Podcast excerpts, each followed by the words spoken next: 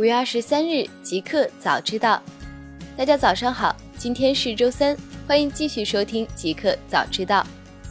刚发生，扎克伯格现身欧洲议会就数据泄露案接受质询。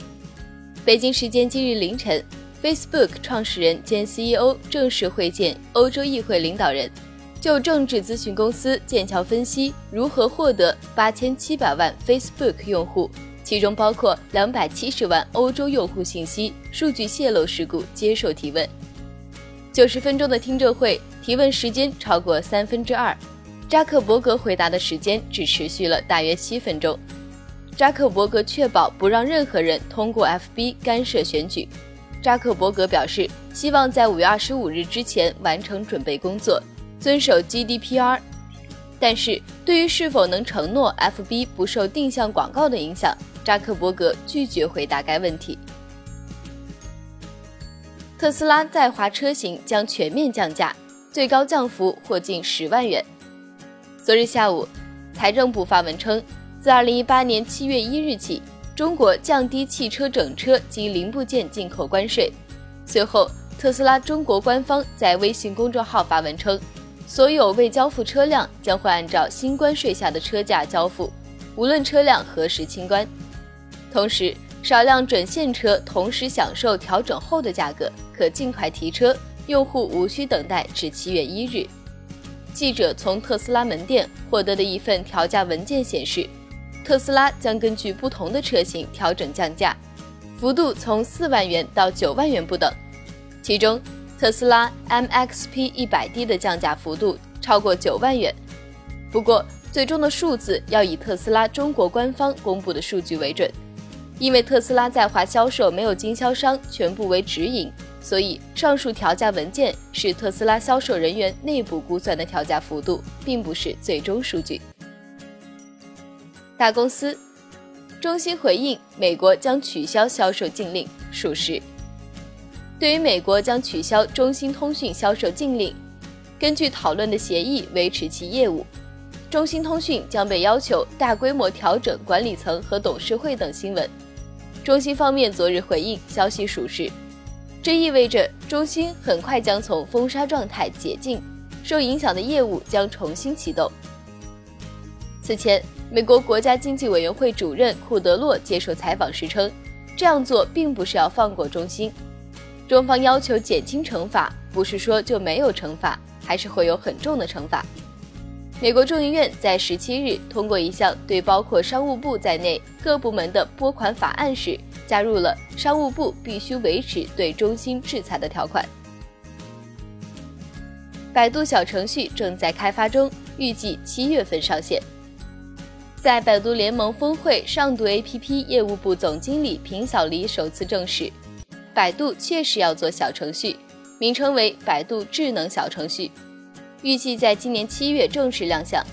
据介绍，百度的小程序的全域流量都开放给开发者，包括百度搜索加信息流的全部流量都可以接入智能小程序，在用户体验上也会最大限度地接近正常的 APP。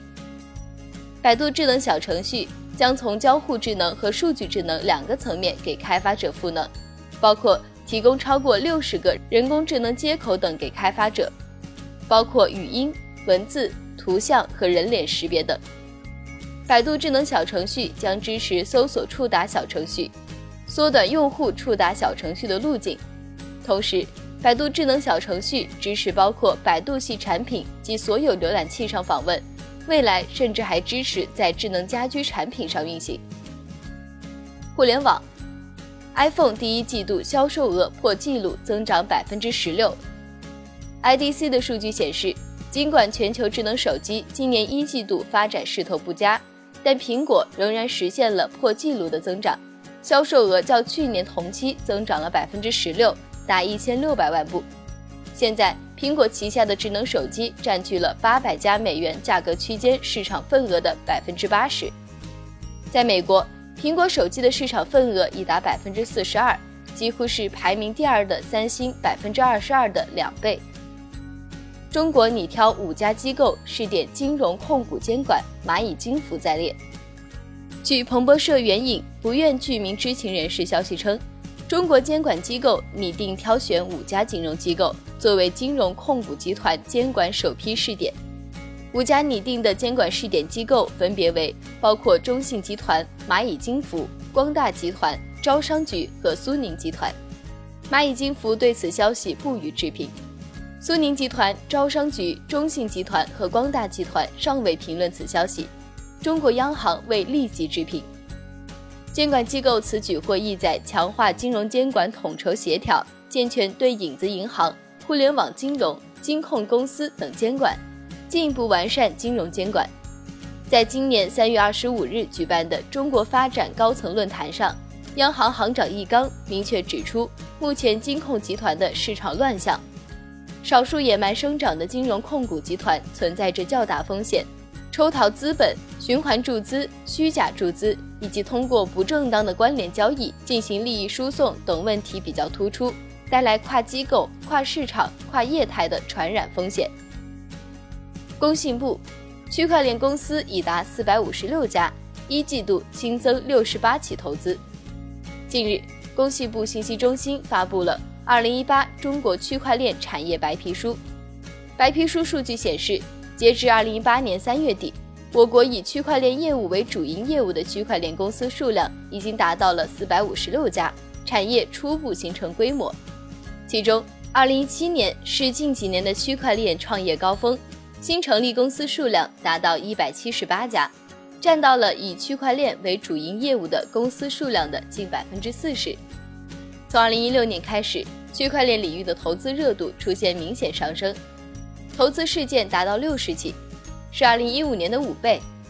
二零一七年是近几年的区块链投资高峰期，投资事件数量接近一百起。在二零一八年第一季度，区块链领域的投资事件数量就达到了六十八起。新产品，小米五月三十一日将在深圳发布八周年纪念版手机小米八。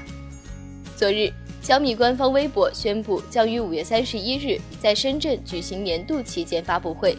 新机作为小米八周年的代表作，将命名为小米八。数码博主搞机圈的那些事昨天放出了小米八的宣传海报，其中包含了新机的主要特性以及价格。如图所示，小米八的六 GB 加六十四 GB 版售价或为两千七百九十九元。八 GB 加一百二十 GB 版售价或为三千一百九十九元。据爆料，配置方面，小米八将包含六点零一英寸的全面屏，没有具体描述，以及屏幕指纹识别功能，并在安卓阵营中首次采用了三 D 结构光人脸识别技术。有六加六十四 GB 和八加一百二十八 GB 两种配置可选，配备高通骁龙八四五旗舰处理器。并且配备了支持两倍光学变焦的后置摄像头，同时加入了 AI 智能相机功能。一个彩蛋，向海龙拒绝评价陆琪。在一年一度的百度联盟峰会上，百度创始人李彦宏并未现身，在会场唱主角的反而是百度高级副总裁、百度搜索公司总裁向海龙。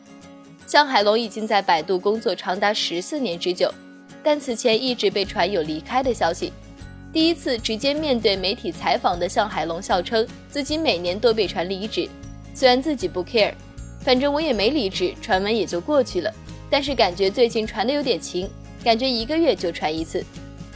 针对传闻称陆琪离开百度的重要原因是因为他想取消以医疗为代表的某些垂直领域广告，因为这些广告虽然收入很高，但特别影响百度的品牌。这让陆琪和搜索线的高管产生了很大的冲突。向海龙首先选择了回避，随后还是对传闻表示了直接的否认，从来没有。此外，现场有媒体就陆琪辞任相关职务一事向向海龙询问。此前，陆琪表示在业务上与一些部门有过一些分歧，向海龙则表示他负责的搜索公司与陆琪的分歧较少。但面对媒体要求向海龙评价前任领导陆琪的要求。向海龙始终没有给出明确答复。